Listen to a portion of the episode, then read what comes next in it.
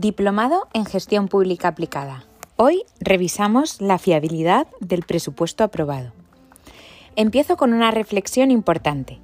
Si después de aprobado el presupuesto se constata que este no es realista, ninguno de los principios y procedimientos de elaboración y aprobación será útil.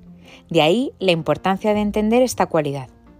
La valoración del realismo presupuestario se realiza atendiendo a varios aspectos. Primero, la coherencia razonable entre el cuadro macroeconómico y las proyecciones de ingresos y gastos.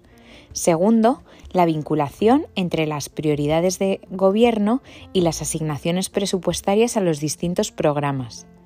Tercero, la veracidad de las proyecciones y métodos de costeo de programas presupuestarios, evitando comportamientos incrementalistas y atendiendo al espacio fiscal disponible.